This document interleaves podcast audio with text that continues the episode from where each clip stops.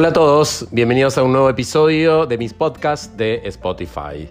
Bueno, como sabrán, eh, el mundo está en alerta por un brote de un nuevo virus llamado coronavirus y que tiene como nombre científico, por el año en el cual se identificó, COVID-19. Antes se ponía el nombre de la ciudad donde originaba el, brote o infección más importante, pero para evitar estigmatización eso ya no se utiliza más, con lo cual su nombre es COVID-19 y tiene que ver con el virus y relacionado con el año en el cual se detectó la primera infección.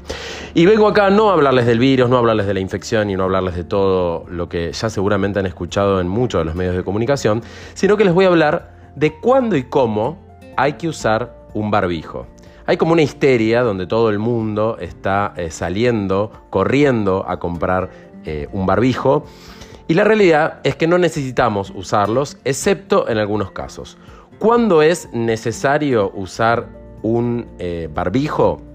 Si estás sano, la única indicación es si vas a atender a alguien que tiene o vas a estar en contacto con alguien que tiene el COVID-19. Es decir, si sos médico profesional de salud y vas a atender pacientes con COVID-19, es recomendación usar mascarilla. Y si no sos de eh, el, grupo de salud, la vas a utilizar en aquellos casos que vas a estar en contacto con alguien que esté infectado con COVID-19. Es muy importante eh, llevar mascarilla si hay algún indicio de que tengas eh, la infección. Si tenés tos o estornudos y puede ser que tengas el COVID-19, en ese caso sí tenés que usar un barbijo.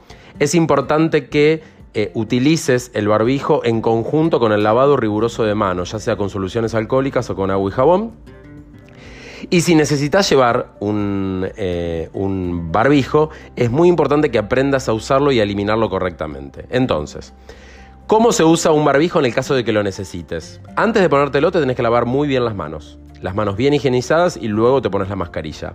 Es muy importante que el barbijo te cubra la boca y la nariz y que no haya ningún espacio o que no quede ningún espacio abierto entre la cara y el barbijo. Es decir, todos estos barbijos comunes que venden de tela no son eh, ninguna garantía de que eviten la infección. ¿sí? Evita tocarte la mascarilla, el barbijo todo el tiempo. Si vas a hacer algo con la mascarilla que la vas a, eh, manipular, lavate las manos antes de hacerlo. Cambiar la mascarilla si se humedece, si se, está húmeda, y eh, descartarla correctamente y no reutilizarlas si son esas máscaras de un solo uso que son las que habitualmente venden en las farmacias o en otros lugares. Y para quitarte eh, el barbijo, siempre te lo tenés que quitar por detrás, no tocar la parte delantera en el caso de que esté infectado, porque si no lo vas a transmitir a tus manos.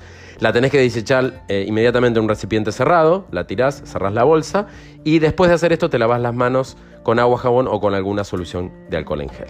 Espero que esta información te haya servido. Ya sabes, no todos necesitan usar barbijo.